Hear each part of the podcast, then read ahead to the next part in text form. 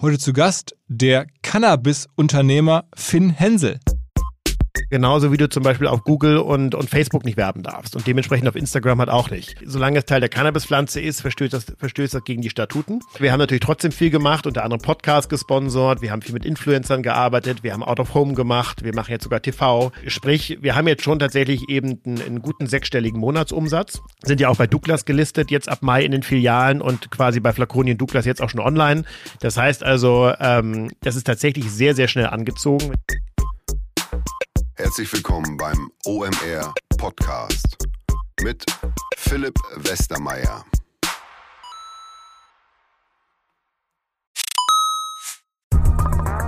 Weil die Kolleginnen und Kollegen von Instaffo, also der Jobplattform für den Tech- und Sales-Bereich, von der ich hier schon häufiger berichtet habe, mittlerweile bei uns doch groß engagiert sind hier im Podcast. Ihr hört immer wieder hoffentlich von Instaffo. Deswegen habe ich die Kollegen vor kurzem mal selber persönlich kennengelernt und war wirklich sehr angetan. Sie haben mir dazu erzählt, es gibt eine neue Finanzierungsrunde in die Firma. 10 Millionen werden da investiert. Das ganze Thema wird also immer relevanter. Daher nochmal hier mit Nachdruck der Hinweis. Wer Menschen sucht im Bereich Tech und Sales, denkt an Instaffo. Die haben da scheinbar wirklich eine neue magische Soße gefunden, wo sie über ihre Plattform ein automatisiertes Matchmaking zwischen Arbeitnehmer und Arbeitgeber ermöglichen und das ist im direkten Marktvergleich dreimal effektiver, was die Quote von Bewerbung zu Einstellung angeht. Hilft natürlich auch, dass sie bereits über 100.000 passende Talentprofile auf der Plattform haben und dass man sehr, sehr schnell ins Gespräch kommt. Innerhalb von 48 Stunden bewerben sich die ersten Talente bei den Arbeitgebern oder man kann sogar als Arbeitgeber einer vorselektierten Gruppe an Talenten aktiv eine Nachricht schicken oder sie zum Chatten einladen, um sich noch schneller kennenzulernen und zu prüfen, könnte das passen. Also nicht nur ich und die Geldgeber offensichtlich glauben an Instaffo, sondern auch mittlerweile über 1800 Firmen, darunter O2, RTL, HelloFresh, MyPoster, viele, viele weitere. Instaffo ist auf OMR Reviews bestbewertet 4,8 Sterne in der Kategorie Recruiting Plattform. Firmen, die nun Instaffo ausprobieren möchten, sehr gerne. Ihr spart außerdem 500 Euro auf die erste Besetzung, wenn ihr euch anmeldet über Instaffo mit Doppel-F instaffo.com slash OMR. Zurück zum Podcast. Es gibt ja immer so verschiedene Themencluster, die die Gründerwelt faszinieren. Bitcoin war so eins, ganz früher war sicherlich auch Google oder Online-Marketing am Ende so eins. Ähm, und aktuell ist es das Thema Cannabis. Und da gibt es ganz viele verschiedene ähm, Entwicklungen und sehr viele Menschen überlegen sich, wie sie damit Geld verdienen können. Entsprechend finde ich es ein spannendes Thema. Es hat natürlich auch irgendwie am Ende häufig digitale Implikationen. Einer derjenigen, der das jetzt in Deutschland im großen Stil angeht, den ich schon länger kenne, der schon Unternehmen saniert hat, bei verschiedensten äh, Digitalfirmen gearbeitet hat, der hat jetzt in Berlin die Sanity Group gegründet, direkt zum Start, zig Millionen an Investorengeldern bekommen ähm, und ist jetzt so einer der größten Cannabis-Player in Deutschland, wie er das gemacht hat, warum er das macht, ähm, warum es so ist, dass in Deutschland der Anbau auf Feldern nicht erlaubt ist, war ich ganz überrascht. Man einfach, ich verrate schon mal, allein deswegen, weil das dann einfach vielleicht geklaut wird, das Cannabis, und dann Leute das zu Hause einfach wegkiffen. also ähm, insofern, wirklich, ich habe da viel gelernt über das Business, auch dass, dass die Knappheit ähm, vor allem darin besteht, den Rohstoff zu bekommen. Ähm, all das hat mir der Finn jetzt hier im Podcast erzählt. Ich habe diesen Cannabismarkt danach ähm, besser verstanden als vorher ähm, und hoffe, es geht euch gleich auch so. Und bevor wir jetzt in den Podcast reingehen, noch ein Hinweis, den ich gerne geben möchte auf ähm, meinen Kumpel Lars Meyer, ein Hamburger Unternehmer, der sich sehr bemüht, ähm, Menschen und Unterstützer zu finden für eine Idee, die am Ende Hamburger Künstlern zugutekommen soll. Es geht um das Festival Keiner kommt. Wie der Name schon sagt, es kommt keiner hin, aber man kann trotzdem spenden. Ähm, die Website heißt keinerkommt.de. Der Lars hat da alle möglichen Menschen dazu gewonnen, mitzumachen. Wir sind mit dem OMR-Podcast auch quasi auf dem Festival halt nicht dabei, aber spenden könnt ihr trotzdem. Schaut es euch an. Ähm, ich habe es dem Lars versprochen, der ist einfach ein Typ, der sich immer einsetzt und immer solidarisch ist und das finde ich super. Ähm, und jetzt geht's rein in den Podcast mit Finn. Was? Moin Finn. Hi, Philipp, wie geht's? Letztes Mal, als wir sprachen, warst du noch bei Movinga, glaube ich, ne? Ganz genau. Da bist du jetzt in der, in der deutschen Gründerszene zumindest bekannt geworden als der Retter von Movinga. Das war ja dieses Umzugs-Startup, das dann sehr viel Geld bekommen hat, aber die Gründer da scheinbar ein bisschen überfordert waren. Dann kamst du da rein und hast dann das sozusagen von kurz vor aus in solide Bahnen gelenkt. Kann man das so sagen? Mhm. Glaube ich, kann man so sagen. Obwohl ich würde immer sagen, das war eine Teamrettung und nicht ich als Retter, aber grundsätzlich äh, stimmt das, was du gesagt hast. Wie, wie groß war die Firma, als du da gegangen bist bei Movinga? Ähm, du meinst, wie groß umsatztechnisch Ja, zum Beispiel, oder ja. wie groß? Mitarbeiter, Ja, Umsatz? ich würde, ähm, also Mitarbeiter so um die, würde ich sagen, 180 waren es, als ich raus bin und umsatztechnisch waren wir gesamthaft so ein bisschen höher als 30 Millionen Euro. Und, und wie viele Leute hattest du entlassen müssen in der Zeit? Boah, naja, es war so ein bisschen auf und ab. Ne? Also ähm, als ich bei Movinga anfing, da gab es gar keine Liste, wie viele Mitarbeiter wir eigentlich hatten. Also da ging die Schätzung teilweise bis, bis 500 hoch.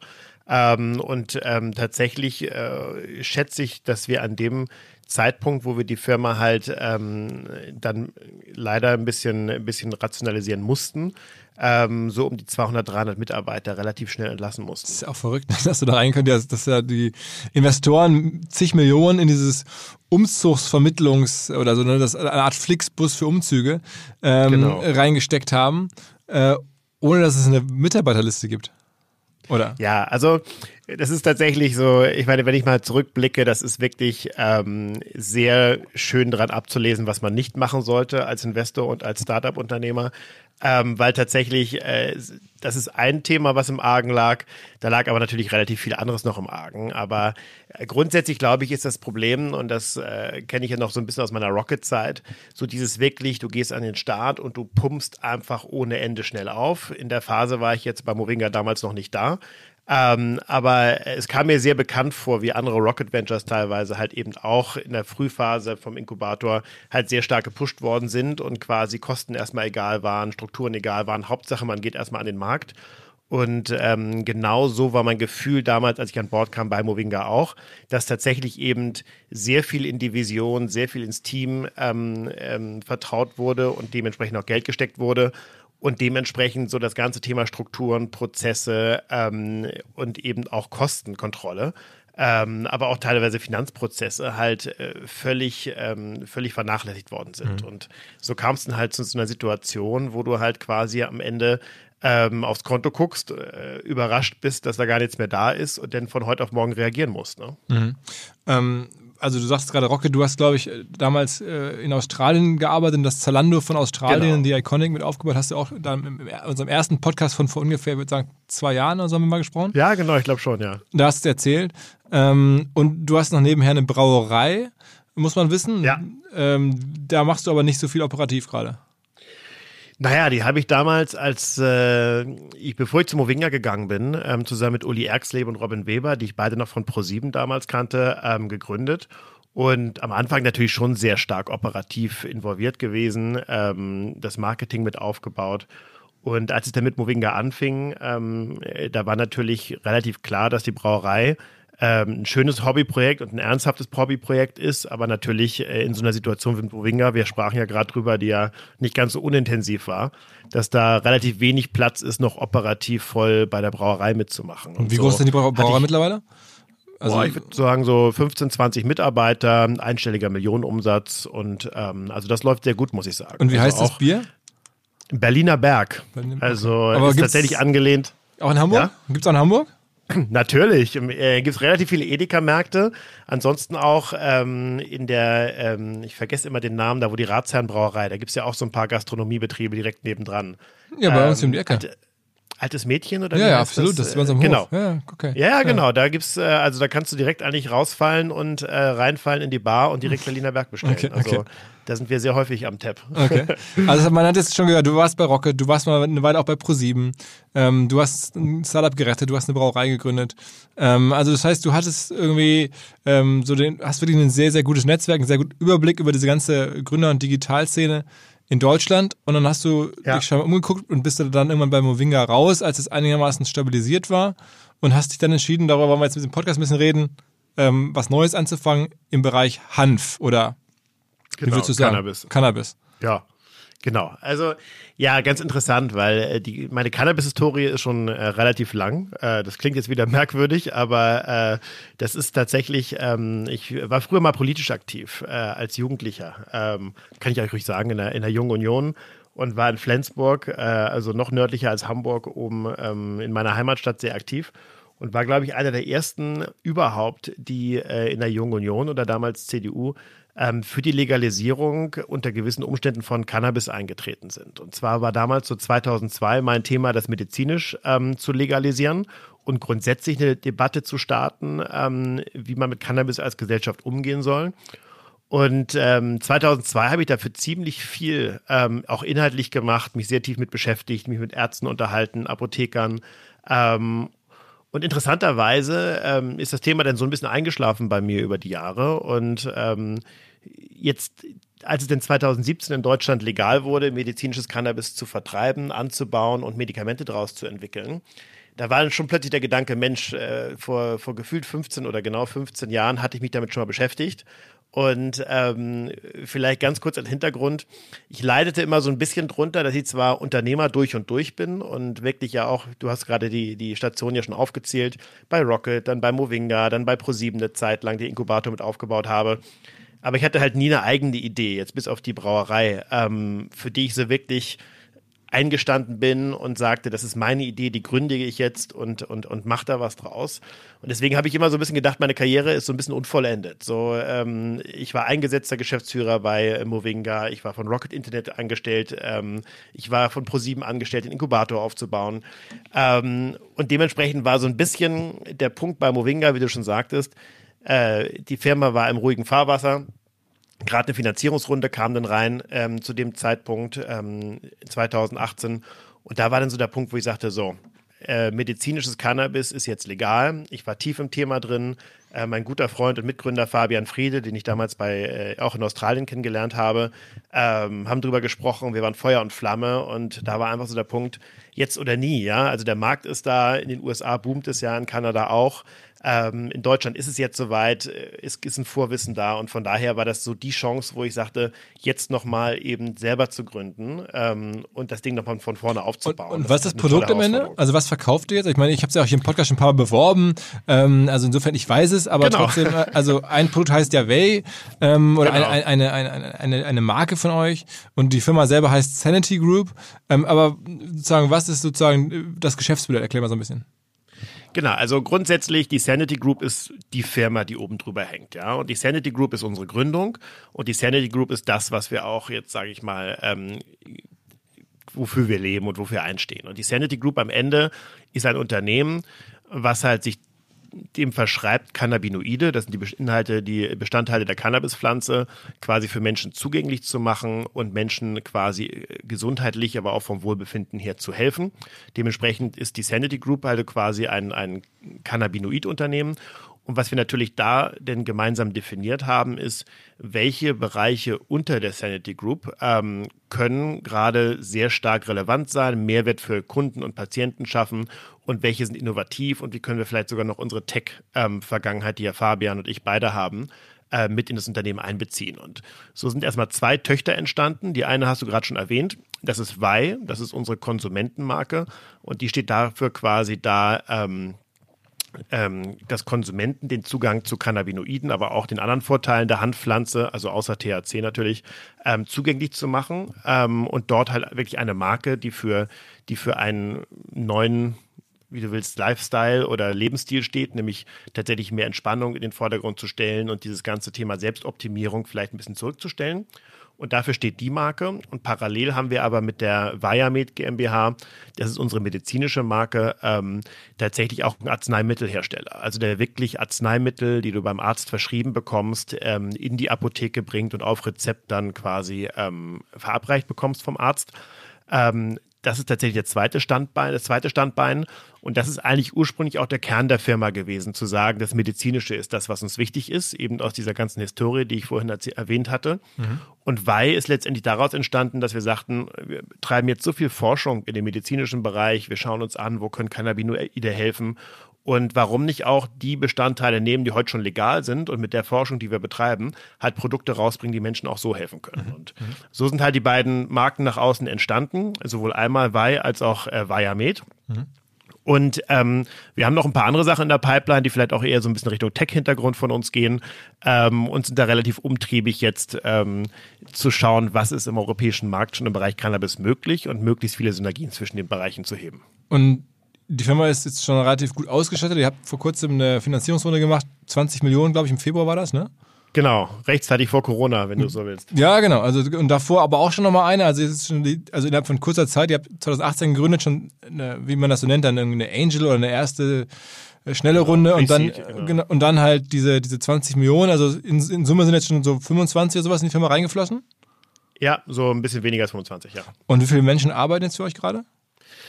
Ähm, Stand jetzt genau 50 ungefähr, 52 ähm, jetzt nach neuestem Stand. Ähm, und davon so wahrscheinlich ja ähm, 50-50 zwischen den beiden Bereichen. Vielleicht leicht zugunsten von Wei, weil kennst das ja gerade im Bereich Konsumenten, da musst du ja das ganze Online-Marketing, da brauchst du letztendlich ein bisschen Tech-Unterstützung für, für E-Commerce.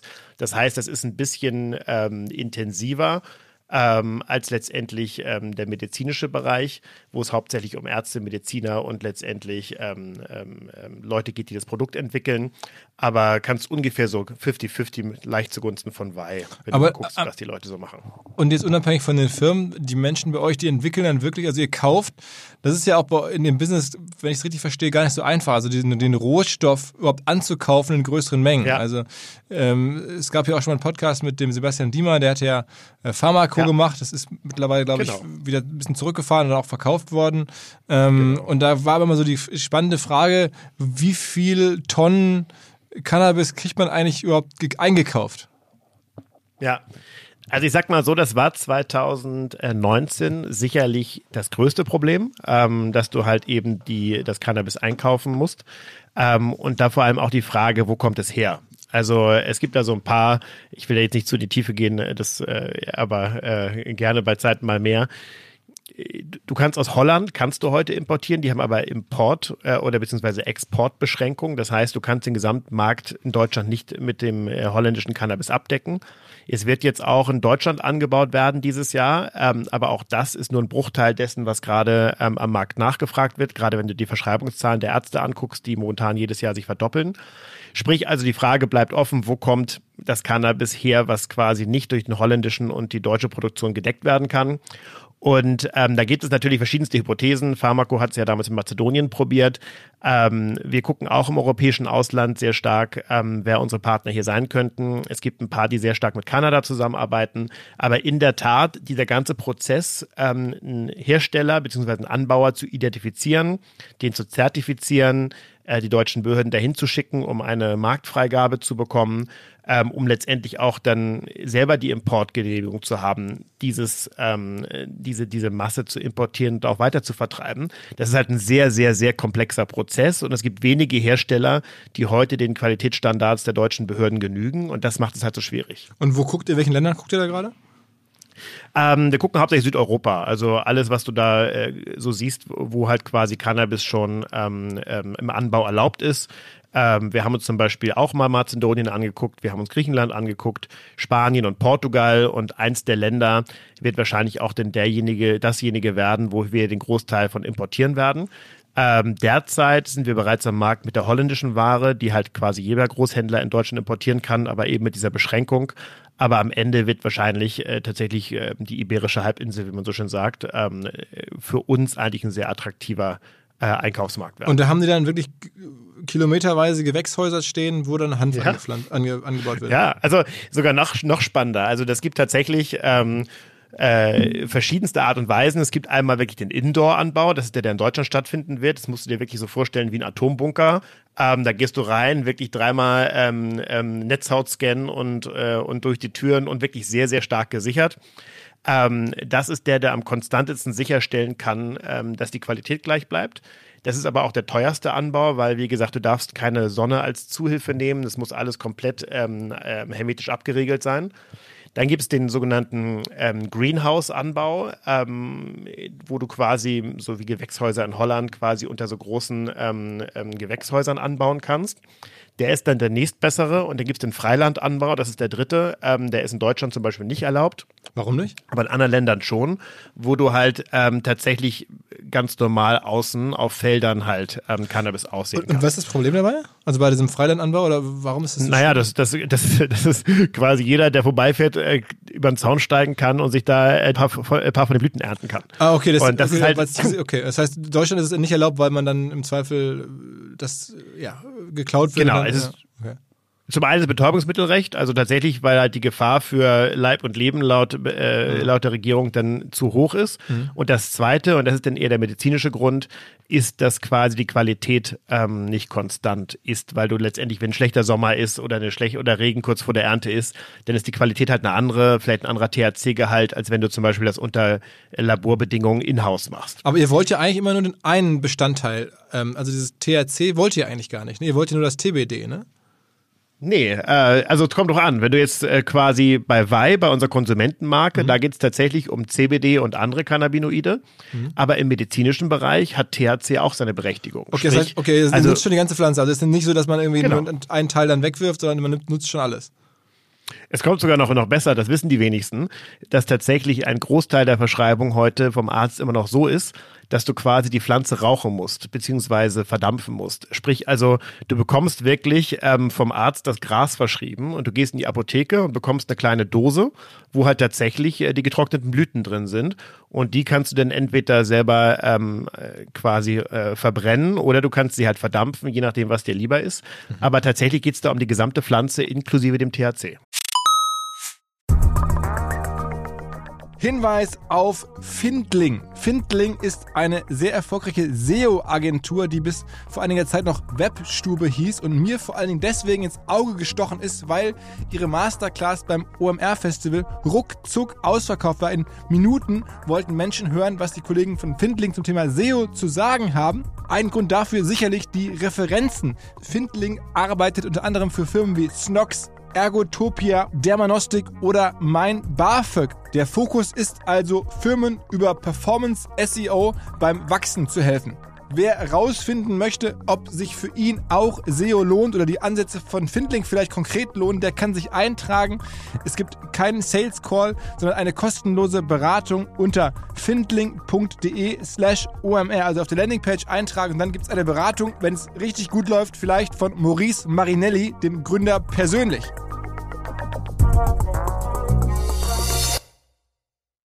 Zurück zum Podcast. Aber das ist, entspricht ja dann dem, was man so jetzt auch als landläufig als, als, als Drogen nehmen verstehen würde. Genau, das ist ja eben genau dieses, dieses äh, Stigma, was der Pflanze auch noch anhängt, ähm, was halt eben das Problematische heute ist, weil tatsächlich viele Politiker immer noch denken, dass ähm, am Ende des Tages das Verschreiben von Cannabis nichts anderes ist als quasi ähm, Cannabiskonsumenten auf eine andere Art und Weise so ihren Drogenkonsum zu erlauben und das im schlimmsten Fall auch noch bezahlt durch die Krankenkasse. Mhm. Und das ist natürlich so, eine, so ein Ruf, der der Pflanze anhängt, leider, ähm, der halt natürlich sehr durch die letzten Jahre oder die letzten 20, 30 Jahre geprägt ist. Was viele Leute aber mal vergessen, ist, dass vor 1940 Cannabis schon längst eine Heilpflanze war. Also in den 20er Jahren hast du überall in Deutschland und auch in den USA in, äh, in den Apotheken Cannabispflanzen ähm, kaufen können. Das war ganz normal. Und erst in den 30er, 40ern, als es in den USA so ähm, Richtung Prohibition auch ging, kam halt auch ein sehr, sehr starkes Cannabisverbot und eine sehr starke Verteufelung. Und erst seitdem ähm, ist halt quasi Cannabis als Droge gebrandmarkt. Aber dass Cannabis Heileigenschaften hat, wie zum Beispiel das THC Schmerz äh, lindern kann, dass du teilweise eben Muskelentspannung hast, weswegen zum Beispiel auch Cannabis-basierte Medikamente, gerade bei Tourette-Syndrom, aber auch bei Epilepsie und bei verschiedensten anderen Erkrankungen heute verschrieben werden können. Das wissen halt die wenigsten. Und aber das, das muss dann auch gar nicht verdammt werden. Es muss dann gar nicht verdammt werden oder, oder, oder sozusagen verbrannt werden. Das, das ist gar nicht nötig. Man kann das sozusagen auch äh, in anderer Form zu sich nehmen. Das stimmt, aber ich, äh, ich kann dir sagen, das ist tatsächlich nicht so ganz einfach, weil Cannabis ist halt sehr teuer. Und die, äh, die ähm, Zunahme über die Lunge ist mit Abstand die effizienteste. Also wenn du jetzt zum Beispiel das gleiche einfach nur als Pille schlucken würdest, dann hättest du eine ganz andere Wirkungsweise und wahrscheinlich sogar eine deutlich geringere Wirkung, als wenn du es rauchen würdest. Sprich, wenn du es über die Lunge aufnimmst, hast du, sage ich mal, eine fünffach höhere Effizienz. Ah, okay. Heißt also, wenn du es über den Magen aufnehmen würdest, müsstest du viel, fünfmal so viel Wirkstoff reinpacken. Sprich, es wird noch fünfmal teurer werden, als es heute ist. Und das ist natürlich für die Krankenkassen wiederum ähm, ein Thema, weswegen tatsächlich sich die Blüte, so wie sie heute ist, sehr, sehr hartnäckig hält ähm, als, äh, als Arzneimittel. Aber unser Ziel zum Beispiel als Sanity Group ist natürlich, das weiterzuentwickeln, sich überlegen, welche alternativen Dosierungsformen äh, kann man hier an den Markt bringen. Also vielleicht ist es eine Pille, die, die tatsächlich ähm, so designt ist, dass sie, dass sie eine höhere Bioeffizienz oder Bioverfügbarkeit ähm, hat. Ähm, oder ist es vielleicht eine Art ähm, äh, Gel, was man sich aufträgt auf Schleimhäute? Also das ist genau das Thema, mit dem wir uns beschäftigen. Welche Cannabinoide, also welche Bestandteile der Handpflanze für welche Indikationen am besten wirken und dann eben zu schauen, welche Dosierungsformen helfen mhm. da am besten. Und eben die Blüte ist für uns nur der Anfang ähm, wo wir sagen, die Blüte hilft, das wissen wir, das, das, wissen auch die Ärzte. Aber jetzt ist halt wirklich die Frage, so welche Teile der Blüte helfen? Wie kann man sie besser zu sich nehmen? Welche Cannabinoide in der Pflanze helfen eigentlich für was? Und das ist natürlich jetzt so ein bisschen, ähm, wo es ein bisschen komplexer, spannender und auch ein bisschen ähm, äh, interessanter wird. Das heißt, dann hast du da statt den sonst üblichen Softwareentwicklern jetzt äh, schon schon irgendwie Ärzte oder oder wie muss man sich das vorstellen? Irgendwie Chemiker, die dann irgendwie da äh, ja, eine Art Produktentwicklung für euch machen, weil da, darum geht's ja dann am Ende. Ich meine, ja. du sorgst den Rohstoff, da verstehe ich jetzt irgendwo aus, aus Iberischer Halbinsel, ähm, aus genau. den Gewächshäusern, dann hast du da kommt dann der, die, die, wie kommt das dann angeliefert? In den Sattelschlepper mit äh, ja, kann da also wie muss man sich das vorstellen? Also es kommt tatsächlich äh, hauptsächlich mit Flugzeug dann, ähm, mhm. dass du wirklich tatsächlich mit auch Verzollung und so weiter, weil das kannst du dir auch vorstellen bei so Dingen wie Betäubungsmittel, ähm, da zählen halt die offenen Grenzen nicht viel, sondern es muss auch äh, tatsächlich, wo du es immer auch sourst, auch in der EU, du musst es verzollen, ähm, es muss bei Abflug verzollt werden, es muss bei Ankunft vom Zoll überprüft werden, sprich es kommt mit Flugzeug. Wir haben äh, ein Lager in Norddeutschland, ähm, was halt auch gesichert ist, also auch betäubungsmittelrechtlich gesichert ist. Ähm, da wird es dann angeliefert und dann hast du tatsächlich da ähm, erstmal das rohe, wenn du so willst, die rohe Blüte liegen. Mhm. mhm. Und diese rohe Blüte die kannst du entweder eben direkt verschreiben ähm, oder du kannst halt eben, und das machen wir entweder mit unseren Partnern gemeinsam oder auch selbst, ähm, diese Blüte nehmen, um dort halt Arzneimittel draus zu gewinnen. Zum Beispiel, jetzt äh, vielleicht mal ein Beispiel, um das ein bisschen äh, äh, fassbarer zu machen. Extrakte ist zum Beispiel ein so ein Thema. Sprich, ähm, du kannst aus der Blüte ein sogenanntes einen sogenannten Extrakt oder ein Öl extrahieren. Das kannst du mit verschiedensten Varianten machen. Und am Ende hast du halt letztendlich nicht ähm, die Pflanze mehr, sondern du hast sogenannte Tropfen. Und zum Beispiel bei Wei haben wir diese Tropfen ja auch mit, mit CBD ähm, für, für gewisse ähm, Wirksamkeit. Und das gleiche kannst du natürlich auch mit THC machen. Du kannst das THC zum Beispiel extrahieren in Tropfenform. Und was du halt eben dann machen kannst, du kannst über die Mundschleimhaut Schleimhaut aufnehmen oder du kannst es halt eben in flüssiger Form verdampfen, was im Zweifel für deine Lunge wahrscheinlich besser ist, als wenn du es rauchen würdest. Und, ähm, Aber das heißt, ihr braucht schon irgendwie ein Labor und sowas. Also ihr habt dann schon ein Labor. Ja, ja, ja. Das heißt, ihr habt dann irgendwie in, in Berlin oder da jetzt in Norddeutschland direkt ein Labor eingerichtet, wo dann entsprechend diese, diese Experten arbeiten, das tun.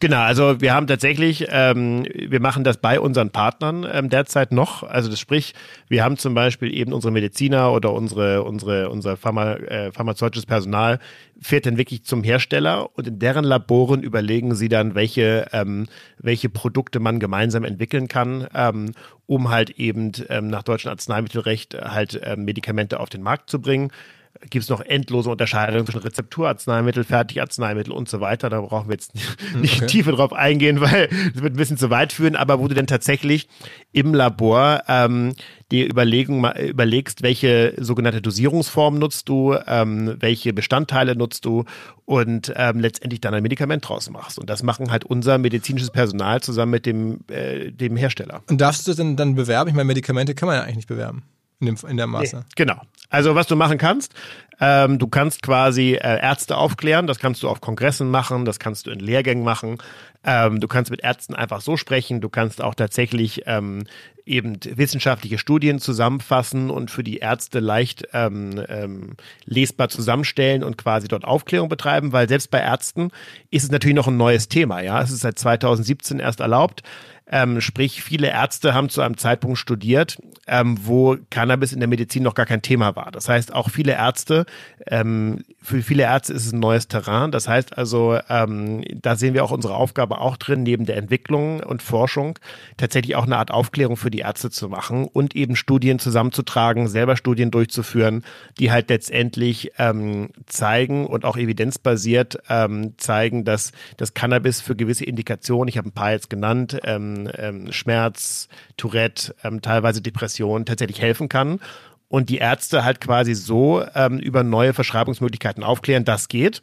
Was ich natürlich nicht machen kann, ist jetzt ähm, Patienten äh, offen zu bewerben, sagen, hey, hast du schon mal mit Cannabis probiert, nimm am besten ähm, das Öl von Viamed. Hm. Äh, das geht natürlich nicht. Okay. Ähm, und dementsprechend äh, ganz anders als Wei, also unsere, unsere Konsumentenmarke, die ja sehr aggressiv äh, oder zumindest sehr offensichtlich gerade auftritt, sowohl out of home als auch jetzt eben bei euch schon ein Podcast gewesen ist. Das ist natürlich ein ganz anderes Spiel, ähm, was du in die beiden Bereichen so ein bisschen spielst, was Marketing angeht. Mhm. Und sagen wir mal, das Vorbild sind jetzt ja häufig, glaube ich, in dem Bereich kanadische Firmen. Irgendwie aus irgendwelchen Gründen, musst du gleich mal erklären, ist Kanada da ziemlich weit vorne. Es gibt, glaube ich, mehrere börsennotierte ähm, ja. kanadische Cannabis-Firmen.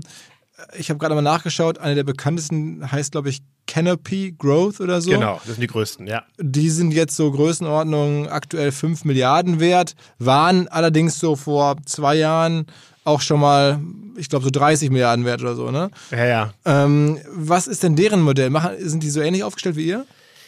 Also die sind quasi, würde ich sagen, sehr, sehr stark so aufgestellt wie wir. Ähm, was also die unterscheidet von Genau. Ähm, die machen in den USA, machen die alles. Die machen von Recreational bis Medical in verschiedenen Marken. Also die sind von daher uns sehr ähnlich. Und was sie halt verbindet, ist, dass sie immer den gleichen Wirkstoff nutzen, nämlich eben Cannabinoide.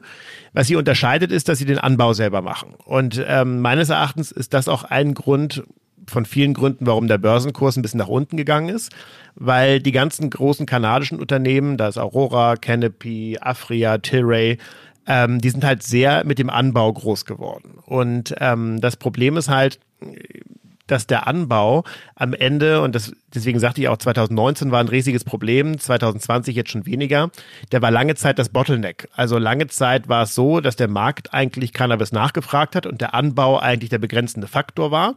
Und solange das so war, saßen die natürlich auf einer Goldgrube, die ganzen Kanadier, und ähm, haben damit früh angefangen. Und ähm, in Kanada ist es schon deutlich früher auch medizinisch legalisiert worden als in Deutschland und wurde dann ja auch vor zwei Jahren komplett legalisiert. Also es ist ja tatsächlich, du kannst ja als Normalbürger wirklich in einem in einer Art Kiosk kannst du ja Cannabis kaufen für deinen privaten Zuhausekonsum. Und ähm, das führt natürlich dazu, dass die kanadischen Unternehmen sehr schnell sehr groß geworden sind, weil halt dieser Heimatmarkt schon so weit war. Aber zum Zweiten natürlich auch, weil sie alle Anbauer waren. Mhm. Jetzt, warum ist der Börsenkurs nach unten gegangen? Vielleicht ganz kurz da, was sie meines Erachtens auch von uns unterscheidet.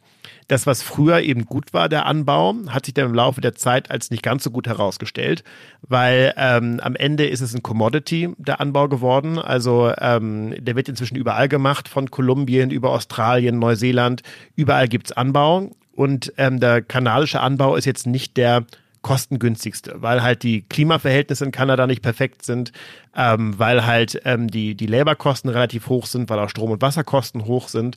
Und da haben sie so ein bisschen Wettbewerbsfähigkeit verloren und haben wahrscheinlich auch, und das ist so ein bisschen meine Hypothese, sehr, sehr viel, sehr, sehr stark darauf gebaut, dass A, der Anbau des Bottleneck bleiben wird und B, haben die Kanadier auch damit gerechnet, dass die Legalisierung von Gesamtcannabis, also nicht nur medizinisch, aber eben die gesamte Pflanze, dass das viel, viel schneller geht in Europa, aber auch in den USA.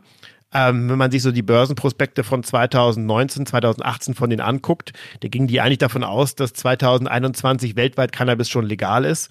Heute hast du es nur in Kanada, Luxemburg als nächstes, Europa immer noch, sage ich mal, sehr medizinisch geprägt. Äh, USA ist ein bisschen Stückwerk, je nachdem welches Bundesland. Ähm, hängt natürlich auch sehr von der neuen Wahl jetzt ab, ob äh, die USA gesamthaft legalisieren oder nicht. Ähm, und ich glaube, da, haben, da waren die kanadischen Unternehmen ein bisschen zu bullisch ähm, in der Kommunikation. Und das führt dazu, dass sie viele Wertberichtigungen äh, Berichtigungen machen mussten. Mhm. Okay. Und Trump würde gerne legalisieren oder gerne nicht legalisieren? Ja, das ist interessant. Ne? Man würde ja vermuten, Trump als eigentlich ähm, Republican ist eher dagegen, während man jetzt ähm, von einem Bernie Sanders oder mhm. ähm, ähm, den, den Demokraten oder Joe Biden erwarten würde, sie legalisieren wollen. Bei Bernie Sanders wäre das wohl auch so gewesen. Das letzte, was ich gelesen habe, ist, dass Trump das aus einer sehr wirtschaftlichen Perspektive sieht und sagt, das ist der nächste große Markt für die USA und dementsprechend nach einer möglichen Wiederwahl wohl legalisieren würde in den USA. Mhm. Während Joe Biden zum Beispiel, obwohl er Demokrat und dadurch dadurch ja eigentlich liberaler ist, dem wohl sehr skeptisch gegenübersteht. Zumindest was ich äh, mal gelesen hatte, so an Statements. Also von daher ist es immer noch ein bisschen eine Blackbox, was nach der nächsten Wahl passiert. Ähm, also die, die Demokraten sind eigentlich grundsätzlich eher für eine Legalisierung. Äh, vielleicht wird es auch anders, ja, also je nachdem, wer die Wahl gewinnt. Also unter beiden kann es illegal bleiben, aber unter beiden könnte es auch theoretisch legalisiert werden. Mhm, mh. Und hier deine CDU-Kollegen, du bist du noch in der CDU? bist du noch da? Äh, Mitglied, ja, ja. Aber nicht mehr sehr aktiv wahrscheinlich. Naja, also ist halt die, die Frage. Also ich natürlich beschäftige mich noch mit Politik, aber das mache ich heute hauptsächlich über den Bundesverband Deutsche Startups, wo ich mich halt einbringe mhm. ähm, im Vorstand und weniger jetzt parteipolitisch. Also ich bin Mitglied und ich gebe auch meine Position ab und ich bin auch ab und an mal dabei. Aber ich versuche jetzt so wenig wie möglich, ich meine, ich bin, bin Unternehmer und nebenbei eben noch im Startup-Verband, noch äh, quasi viel Platz ist da halt nicht mehr. In aber es ist eigentlich in Deutschland auch eher eine grüne Position oder so, ne? Total. Also das Interessante ist, wir haben als Sanity Group eine Umfrage gemacht mit Civi, also auch repräsentativ mit 5000 äh, Antworten. Und man sieht, es ist schon sehr auch eine Parteienpräferenzfrage. Ja, also äh, wenn man sich die ähm, Grünen, die Linke und die SPD anguckt, dann ist eine deutliche Mehrheit für die komplette Legalisierung. Bei der FDP hält sich das für die Waage. Und bei der CDU ist immer noch ein Großteil der heutigen Wähler, ähm, die immer noch gegen eine Komplettlegalisierung sind, aber immerhin für eine medizinische Komplettlegalisierung.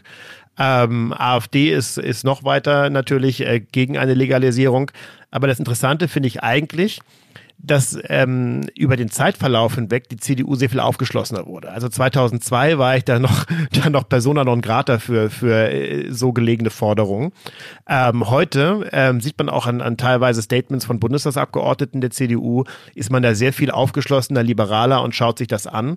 Und ähm, auch innerhalb, wie gesagt, der Wählerschaft ist es nicht mehr eindeutig dagegen, sondern es, ist, es hält sich so ein bisschen die Waage. Also 50 Prozent sagen, nee, es soll so bleiben, wie es ist, und die anderen 50 Prozent der CDU-Wähler sagen, nee, man sollte liberaler werden. Das heißt, über den Zeitverlauf ähm, sieht man aber schon sehr, sehr klar, dass auch innerhalb der CDU sich viel getan hat in den letzten zehn Jahren. Und eine Sache, die ja bei dir auch besonders ist, äh, wenn man über, da, über euch liest, ist, dass du da ja nun eine ganze Reihe von ungewöhnlichen Investoren hast gewinnen können für die Firma. Also es fängt an, glaube ich, mit äh, so Berliner Business Angels und einem Berliner VC, Cherry. Das ist ja alles erstmal noch normal. Ich meine, die machen ja viele andere ja. große Firmen, die auch finanziert. Äh, ähm, insofern, aber dann hast du auf einmal so eine Reihe von US- schillernden Stars. Ich glaube, Snoop Dogg ist über ja. seinen Fonds bei dir investiert, der, der Manager genau. ähm, von, von, von äh, Justin, Bieber, Justin Bieber, Scooter Brown. Äh, kann man ja auch sagen, haben wir in den letzten Monaten auch mal wieder darüber gemailt, ob man nicht solche genau. Leute auch mit zu OMR bringen könnte, bevor das dieses Jahr dann ja. halt nicht möglich war. Ähm, also du hast da echt ein gutes Netzwerk zu solchen Menschen in den USA, die dir auch Geld geben. Wie ist denn das entstanden?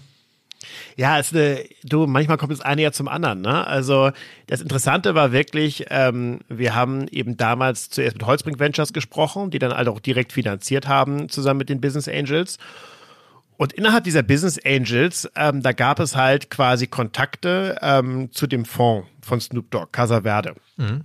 Und das habe ich immer so ein bisschen damals so genannt, ähm, VC-Welt trifft Cannabis-Welt, weil in den USA gibt es halt schon spezialisierte VCs auf den Bereich Cannabis. Also da hat zum Beispiel Canopy Growth, Canopy Rivers, da gibt's Casa Verde, der Fonds, wo Snoop Dogg ähm, einer der Gründer ist äh, oder sein Fonds eigentlich ist. Ähm, und diese Kontakte, dass diese Fonds sich auch nach Europa ähm, quasi orientieren und gucken, was hier passiert, ähm, das war schon, sage ich mal, auch 2019 schon die, in, in den Anfängen. Und ähm, teilweise kannten unsere Angels halt Mitglieder aus dem Fonds. Und so kam es halt ähm, eins zum anderen, dass tatsächlich eben der Fonds von Snoop Dogg, Casa Verde und einfach an Karen Vadera, sein, sein Fondschef, ähm, mit uns gesprochen hat und sagte, Mensch, ihr seid irgendwie unser erster Entry Point in, in, in Europa und wir würden es gerne machen. Und wenn du denn erstmal einen US-Investor hast, bist du komplett auf dem Radar da drüben. Ja, also solange du halt nur in Anführungszeichen deine europäische Suppe oder deutsche Suppe in Deutschland oder Europa kochst, ähm, guckt dich eigentlich kein Amerikaner wirklich näher an, es sei denn, du hast halt eine gute Story. Aber in dem Moment, wo halt ein großer Name wie Casa Verde, die halt in der Cannabis-Branche in den USA, sage ich mal, sicherlich der größte und bekannteste Investor sind, denn bei dir investiert, dann bist du plötzlich auf dem Radar auch anderer Investoren. Und so zusammen mit halt quasi noch ein paar Kontakten kam dann der, äh, der, der Kontakt zu TQ Ventures zustande. Und das ist wiederum der Fonds von Scooter Brown. Und, ähm, und für den ist es das erste europäische Investment gewesen und von daher glaube ich, ist es schon schön, dass wir so eine Art Pionierleistung dann auch hier bringen und tatsächlich so ein bisschen die deutsche VC und Tech-Szene so ein bisschen mit der amerikanischen Cannabis- und, und Consumer-Szene zusammenbringen. Und hast du den Snoop dann auch schon mal persönlich gesprochen oder lässt er den Fonds, sagen wir mal, weit weg von sich, von irgendwelchen Managern führen und ist da nur sein Geld drin? So, also ja, aber anders als du denkst. Also tatsächlich äh, habe ich Snoop persönlich mal durch Zufall vor zehn Jahren in meinem Fahrstuhl getroffen und äh, wir haben bis auf Hallo und Tschüss nicht viel zueinander gesagt. Das war damals in LA. Und als dann Casa Verde investiert hat, war er einmal in meinem Call dabei, mhm. wo er aber nichts gesagt hat. Ähm, da habe ich ihn aber natürlich erwähnt, dass ähm, ich ihn schon mal begegnet bin, aber ich glaube nicht, dass er das äh, direkt wahrgenommen hat. Also es gab also dementsprechend schon mehrere Berührungspunkte, aber keinen direkten inhaltlichen Austausch. Okay, okay, das, ist, das läuft dann die, über die Fondsmanager. Und mit dem Scooter genau. Brown, das ist ja auch eine sehr interessante Figur, den man persönlich gesprochen jetzt? Äh, den tatsächlich schon. Ähm, jetzt auch nicht intensiv. Also der, die haben den Fonds zu dritt gegründet. Ähm, der Scooter ist quasi derjenige, der sich eher an den Bereich Musik kümmert, während ähm, seine, seine beiden Mitgründer, ähm, ähm, Andrew äh, Marks und, und Schuster Tanger, die beiden sind, die sich um die richtigen Investments kümmern. Mit denen habe ich quasi täglich Kontakt. Die sind auch beide eng mit Scooter befreundet. Und äh, mit Scooter, der ist ab und an mal dabei, ist auf E-Mails mit drauf, ähm, ist auch in Calls mal dabei, aber inhaltlich sind es auch schon eher die anderen beiden Mitgründer, die halt gerade in dem Thema Investment und, und den Cap-Table-Verhandlungen und so weiter tiefer drinstecken. Hm. Aber grundsätzlich ist er zum Beispiel, sage ich mal, deutlich aktiver, als es jetzt ein, äh, und, und weiß auch deutlich mehr über uns, als es wahrscheinlich ein Snoop über uns weiß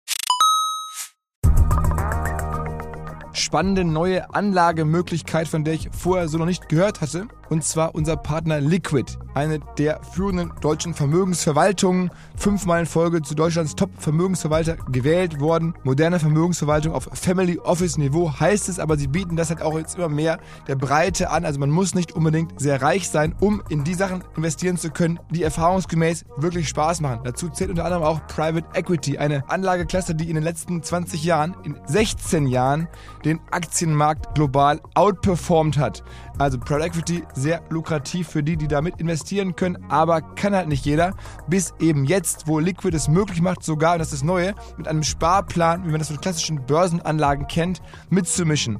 Also neues Produkt, das heißt Liquid Private Equity Next. Und da kann man, wenn man sich auf 10.000 Euro festlegt und jeden Monat etwas bereit ist zu sparen, einsteigen und dann von den Renditen von Private Equity mit profitieren. Wer darüber mehr wissen möchte, natürlich alle Infos wie immer in den Show Notes oder unter liquid.de slash omr. Also liquid.de slash omr. Da könnt ihr rausfinden, ob das für euch passt und ihr bekommt mit dem Code OMR 2024 OMR 2024 bis Ende Juni diesen Jahres 200 Euro Willkommensbonus und eure Zeichnungsgebühr in Höhe von 1% des Gesamtinvestments entfällt.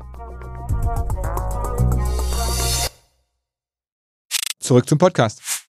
Und wenn man jetzt mal äh, auf das Produkt selber schaut, also du hast ja gerade schon erzählt, bei Way macht das schon was. Was ist da aktuell das erfolgreichste Produkt? Wie viel Umsatz macht das jetzt aktuell schon? Kannst du was sagen?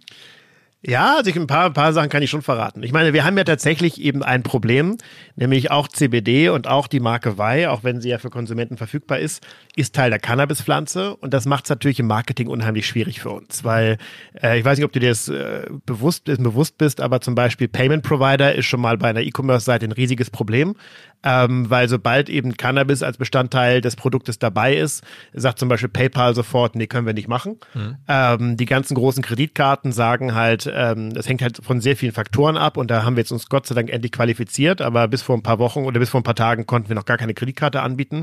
Das heißt nur Klarna bisher und Sofortüberweisung. Das heißt, da gibt es dann schon viele Obstacles, ja, genauso wie du zum Beispiel auf Google und, und Facebook nicht werben darfst und dementsprechend auf Instagram halt auch nicht. Mhm. Ähm, weil eben, solange es Teil der Cannabispflanze ist, verstößt das, verstößt das gegen die Statuten. Sprich, jetzt will ich mich nicht beschweren. Wir haben natürlich trotzdem viel gemacht, unter anderem Podcasts gesponsert. Wir haben viel mit Influencern gearbeitet. Wir haben Out of Home gemacht. Wir machen jetzt sogar TV. Ähm, sprich, wir haben jetzt schon tatsächlich eben einen, einen guten sechsstelligen Monatsumsatz. Mhm sind ja auch bei Douglas gelistet, jetzt ab Mai in den Filialen und mhm. quasi bei Flaconi und Douglas jetzt auch schon online. Das heißt also, ähm, das ist tatsächlich sehr, sehr schnell angezogen. Wenn du dir überlegst, im Januar eigentlich inoffiziell an den Markt gegangen, im Februar dann gelauncht und jetzt im März einen sechsstelligen Umsatz. Ähm, das ist schon, ist schon echt richtig, richtig gut. Aber das ist zum großen Teil besser. über die Website oder zum großen Teil dann über stationäre Partner? Nee, tatsächlich Website. Also wir hatten, wir haben ja auch einen Pop-Up-Store in Berlin gehabt bis zu Corona. Also grundsätzlich war das so, würde ich sagen, 5% Pop-Up-Store, ähm, 90 Prozent eigene Website und dann im März jetzt 5 Prozent schon stationäre Partner. Und im April, jetzt natürlich äh, Flaconi ordert nach, wir sind auch Teil vom Flaconi-Werbespot im TV, ähm, Douglas ordert nach, sprich, jetzt wird natürlich der Prozentanteil der Umsätze, die durch, durch B2B-Partner kommen, langsam größer.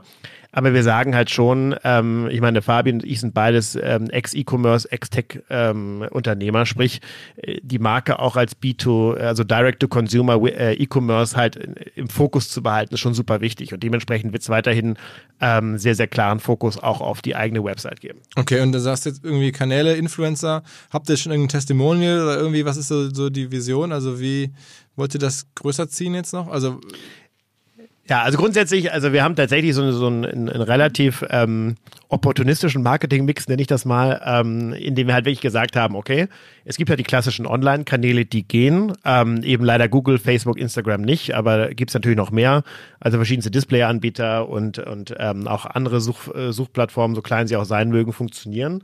Ähm, während aber zum Beispiel bei klassischem E-Commerce das immer ungefähr 80 Prozent meines Budgets war, ist es jetzt zum Beispiel nur 20 Prozent. Und was wir halt sehr stark sehen, du brauchst auch Aufklärung in dem Bereich. Also es gibt ein kleines Segment an Leuten, die sind wirklich Hardcore-Fans und nehmen halt schon CBD seit Jahren. Die musst du natürlich aufklären. Bei denen muss nur das Buzzword CBD auftauchen und dann gucken sie sich sofort deine Produkte an und sind interessiert während die anderen 80 Prozent der Bevölkerung ähm, eher noch so ticken und sagen, CBD, was ist das? Uh, Cannabis, ist das nicht irgendwie Droge? Kann ich damit noch Auto fahren? Ist es überhaupt erlaubt? Und dementsprechend setzen wir halt sehr stark auf Kanäle, die halt auch äh, den Kunden aufklären können. Und so ist auch die Wahl zu Douglas damals gefahren als Partner. Douglas hat einen sehr starken Beratungsansatz in der Filiale. Das hilft natürlich auch, ein Produkt zu erklären. Wir nehmen halt Influencer, die halt auch eben das Produkt erklären. Wir machen zum Beispiel jetzt sehr stark Advertorials und, und Content-Partnerschaften mit zum Beispiel der SZ oder der Bild oder der, dem Axel Springer, ähm, aber auch eben der Süddeutschen und jetzt.de wo es halt sehr stark Richtung Content-Partnerschaften geht, weil schon eben ein Fokus der Marke ist schon auch wirklich aufzuklären und den Leuten zu sagen, was ist dieses CBD eigentlich und wie kann es ihnen eigentlich helfen. Und ähm, Testimonials haben wir jetzt de facto, so wie du sie dir wahrscheinlich vorstellst, noch nicht. Aber das ist in der Tat gerade im Bereich Sport ein, ein, super interessanter Ansatz für uns, weil wenn du mal in die USA guckst, da gibt es eigentlich kein NFL oder NBA-Team oder keinen großen Spitzensportler mehr, der nicht von einem CBD, von der CBD-Company gesponsert ist. Weil tatsächlich, hast du vielleicht, glaube ich, auch schon mal gesehen oder in der Hand gehabt, unser Sportgel oder die Badebombe hast du, glaube ich, probiert. Ja, da habe ich drin gelegen. ich, ich habe mich gerade genau. gefragt, ob ich danach noch fahren dürfen. War mir nicht, äh, ja. jetzt, also stand da, glaube ich, nicht drauf. Darfst du, darfst du den, okay. Das THC ist, das THC ist draußen, also das darfst du. Ähm, aber ähm, das ist tatsächlich eben einer der großen Punkte von CBD. Neben eben der, der Entspannung generell ist es halt diese Muskelregenerierung, die es vorantreibt. Und du hast den Muskelkater, der wird unterbunden, ähm, denn der Muskeln regenerieren sich schneller. Und das sind halt die Themen, warum in den USA gerade das Thema so stark mit Testimonial, also der Gronk, der Gronkowski, der bekannte NFL-Spieler, der hat zum Beispiel öffentlich mal gesagt, und der war nicht gesponsert, dass er ohne CBD gar nicht mehr spielen könnte und ähm, hat jetzt inzwischen sogar seine eigene CBD-Firma jetzt eineinhalb Jahre später gegründet, jetzt nach seiner Karriere mehr oder weniger. Und das sich zu überlegen, wie kann man mit Testimonials oder eben Sportlern auch eine Identifizierung in Deutschland voran treiben und vielleicht können diese Sportler sogar aufklären, warum sie CBD nutzen und so halt einen Zugang zu den Leuten zu bekommen, die heute noch nicht wissen, was CBD ist. Das ist natürlich auch eine Sache, die, die uns so ein bisschen umtreibt, aber da sind wir halt eben noch auf der Suche, wer ist da der richtige Partner? Ist es eher ein Generalist oder eher ein Spezialist in einem Sportbereich? Ähm, das ist halt das Thema, was uns gerade noch so ein bisschen beschäftigt, aber da wird sicherlich was kommen. Okay, okay. Also ich kann nur sagen, ich habe diese, diese Bath Bomb ja von euch bekommen und äh, das, also war wirklich sehr, vor allen Dingen beeindruckend, wie groß das Ding ist und wie sich das dann so langsam im Badewasser auflöst. Ähm, also es ist ein, Erlebnis für sich. Und ich habe mich, ja. ich erinnere mich, ich habe es auch hier im Podcast dann natürlich in der, in der Werbung quasi erzählt, dass ich danach sehr gut geschlafen habe. Ähm, ja. Ich habe das abends gemacht, also ich wäre auch nicht mehr gefahren, aber ich, das ist ja auch kein THC drin, insofern egal.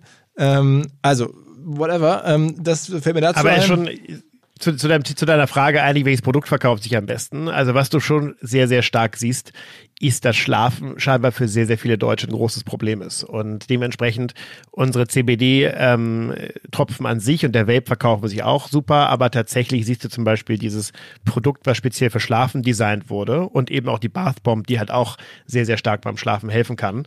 Ähm, die beiden Produkte, die sind äh, tatsächlich ähm, äh, mit ab, also wirklich sehr, sehr starke Leader im, im Portfolio. Und wenn du die Leute fragst, und wir haben unsere Kunden befragt, warum nimmst du CBD, ist tatsächlich Schlaf mit Abstand die, die, die, die am meisten genannte Antwort. Okay, also für alle, die jetzt hier zuhören, ähm, es ist jetzt ja kein Werbepodcast hier. Wenn, ihr noch, wenn ihr noch irgendwie ein spät, verspätetes Ostergeschenk oder irgendwas, schickt einem Freund eine Badebombe mit. ähm, ähm, okay, dann Frage muss kommen. Äh, zum Abschluss natürlich Corona. Ihr habt eure Finanzierungsrunde kurz bevor es hier in Europa losging ähm, geschlossen gehabt, also insofern sehr gutes Timing. Mhm. Ähm, wie verhält sich euer Business in dieser Zeit? Ist das jetzt besonders betroffen? Ist der, ist der Nachschub gesichert? Wahrscheinlich ist das ein Thema. Ja. Aber Verkauf also, über Website sollte ja weiter möglich sein, vielleicht mehr denn je. Weiß ich nicht, sag mal ein paar Worte. Ja.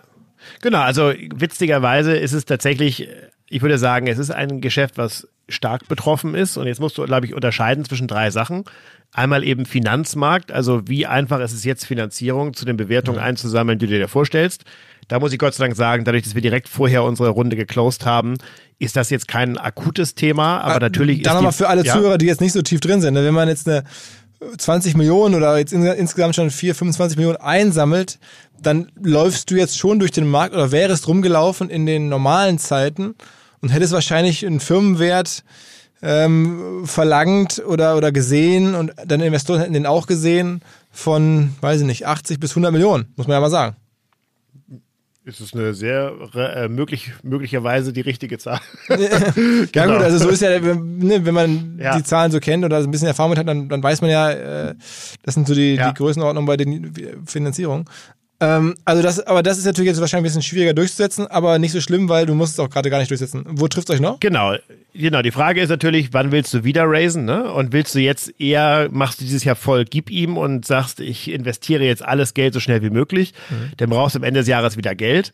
Also äh, ganz kurz vorweg, das ist bei uns jetzt nicht der Fall, weil wir halt sagen, nee, wir wollen erstmal gucken, wie sich Corona halt entwickelt. Das heißt also, wir sparen natürlich jetzt auch ein bisschen bei Investments, dass wir unseren Runway ein bisschen verlängern und eben 2021 dann schauen, wo wir stehen und ob wir nochmal Geld aufnehmen wollen. Aber da trifft es uns natürlich schon so ein bisschen, auch wenn wir da eine gute Lage haben. Äh, das medizinische Geschäft ist auch tatsächlich leicht negativ beeinträchtigt, weil natürlich Krankenhäuser, Ärzte, Apotheken haben gerade andere Sorgen als ähm, Schmerzpatienten, die auf Cannabis angewiesen sind. Das ist zwar auch wichtig und das werden wir auch nicht müde zu betonen, dass solche Patientengruppen natürlich auch nicht leiden dürfen. Aber du kannst dir vorstellen, dass ein Apotheker ähm, derzeit andere Sorgen hat jeden Tag, ähm, als jetzt irgendwie sich zu überlegen, wo, wo, er, sein, wo er seine Cannabis-Medikamente herbezieht. Hm. Das heißt, da sehen wir schon so eine leichte Schwerpunktverlagerung im medizinischen Bereich Plus natürlich haben wir auch ein Vertriebsteam, was mit Apothekern spricht. Die Apotheker wollen aber jetzt zu Corona-Zeiten keine Vertriebler im Geschäft haben. Sprich, das ist tatsächlich nicht, äh, nicht ganz so einfach und dementsprechend äh, bei der medizinischen Seite kommt es da hier und da zu ein paar, zu ein paar Bottlenecks. Aber auf der anderen Seite, und das ist das Gute, wir merken sehr, sehr stark, dass der Konsumententeil, also Wei, tatsächlich in dieser Situation ähm, sehr gut funktioniert. Und ich glaube aus verschiedenen Gründen. Ein Grund ist sicherlich E-Commerce. Also es boomt ja gerade überall. Die Leute bestellen halt ähm, Dinge, ähm, die sie sich nach Hause liefern lassen können. Sprich auch vielleicht Berührungsängste, die irgendwann mal da gewesen wären, online zu bestellen, die fallen jetzt langsam weg. Das heißt, da profitieren wir natürlich auch von. Aber auch, glaube ich, ist tatsächlich, und jetzt wird es ein bisschen philosophisch, dass diese Corona-Phase tatsächlich auch dazu führt, dass die Leute mal zu Hause runterkommen, mal wieder drüber nachdenken, was eigentlich wichtig ist, sich mit Dingen beschäftigen, die sie sich vielleicht vorher nicht mit beschäftigt haben und eben auch die Zeit nutzen, so ein bisschen mal ähm, sich zu entspannen und auch mal zu sagen, hey, jetzt ist auch mal gut und jetzt will ich was für mich tun. Mhm. Und da passen unsere Produkte natürlich sehr gut rein. Also Schlafprodukte, Entspannungsprodukte, ähm, auch Regenerierungsprodukte. Wir haben jetzt auch tatsächlich auf unseren IGTV-Kanälen eben auch ähm, äh, virtuelles Yoga und virtuelle Workouts, virtuelle Meditation angeboten, weil Yoga, Meditation und CBD ist natürlich auch eine gute Kombination, die auch sehr, sehr gut in diese Zeit jetzt reinpassen. Mhm. Von daher will ich jetzt nicht sagen, dass wir ein Profiteur dieser Situation sind, aber es hat hier und da sicherlich auch positive Auswirkungen auf unser Geschäft gehabt. Okay, okay. Äh, vielleicht noch eine Sache, wir hatten ja gerade schon über Pharmako gesprochen. Ähm, der Kollege Diemer war ja auch im Podcast. Das ist aus der Ferne betrachtet, oder als er hier im Podcast war, da sah es extrem gut aus. Da sah es so aus, als wenn er damit demnächst an die Börse geht und, und die Rede war, glaube ich, schon von Hunderten von Millionen so ungefähr. Ähm, und dann ging das aber danach, äh, glaube ich, innerhalb von einem halben, dreiviertel Jahr doch in die andere Richtung. Ähm, es gab Probleme und am Ende gab es einen kleinen Exit, der glaube ich jetzt auch nicht so wahnsinnig lukrativ war, mhm. ähm, an eine kanadische Firma. So, jetzt seid ihr in einem ähnlichen Segment und, und warum ist es bei euch alles größer und nachhaltiger? also ich mag das natürlich aus der Distanz ähm, gar nicht so im Detail einschätzen. Ja, also ich glaube ähm, natürlich, ähm, was man ja so lesen kann, Pharmaco hat sich natürlich sehr auf diesen mazedonischen Zulieferer verlassen. Ähm, und hat natürlich auch sehr in der Presse eben immer auf diesen Zulieferer gebaut, auch mit der Tonnenzahl, die da damals ähm, kommuniziert wurde. Und ich glaube, als da klar wurde, dass das nicht so ganz einfach war, ähm, da scheinen sich dann Sachen dort geändert zu haben. Ja, also ich kann das natürlich, wie gesagt, aus der Distanz schlecht einschätzen. Ähm, wir haben uns immer auf uns fokussiert. Ähm, was wir natürlich ein bisschen anders machen als Pharmako, wir sind natürlich zum einen äh, zumindest aus der Außenperspektive breiter aufgestellt, eben durch unsere verschiedenen Geschäftseinheiten, also einmal medizinisch, einmal ähm, Consumer, ähm, weil es uns immer wichtig war, auch eine Marke zu haben, ähm, die man kennt.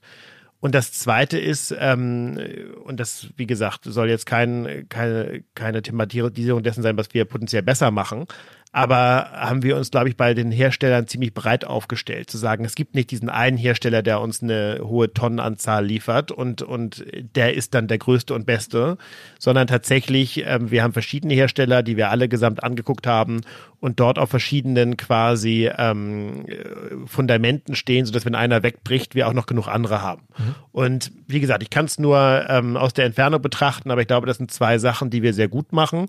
Ähm, und dementsprechend, glaube ich, sind wir halt gut aufgestellt. Okay.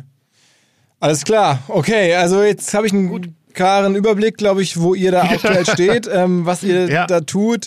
Ähm, warte mal bis 2021, dann wird es wahrscheinlich eine neue Finanzierungsrunde geben oder vielleicht noch Ende 2021 wäre so mein Gefühl, nach dem, was du gesagt hast.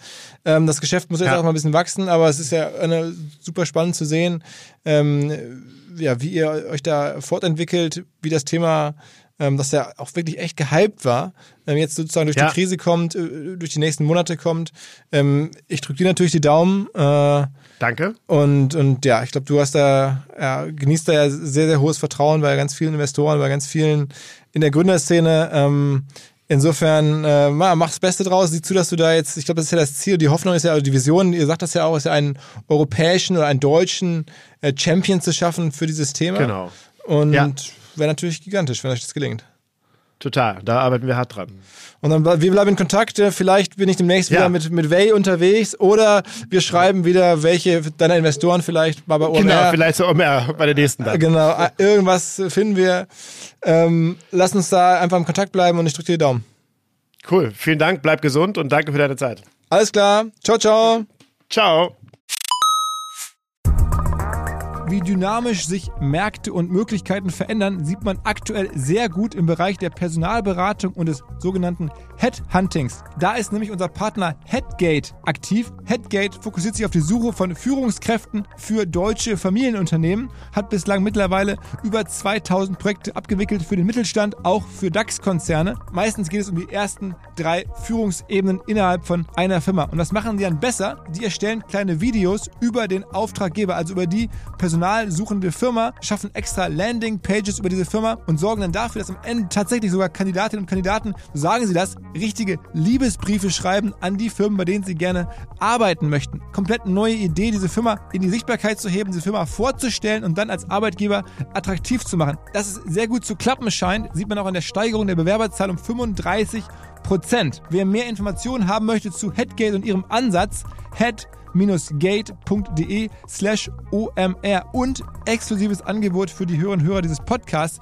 Wenn ihr über Headgate Leute sucht, dann garantiert Headgate, dass sie mindestens 36 Monate bei euch bleiben. Und ansonsten suchen sie kostenlos nach einem Nachfolger. Normalerweise läuft so eine Garantie nur für 24 Monate, dank Headgate und dem OMR-Podcast sogar für 36 Monate. Hilfreich dafür ist der Gutscheincode OMR36 bei Beauftragung bis zum 30.06.2020. 2024. Zurück zum Podcast.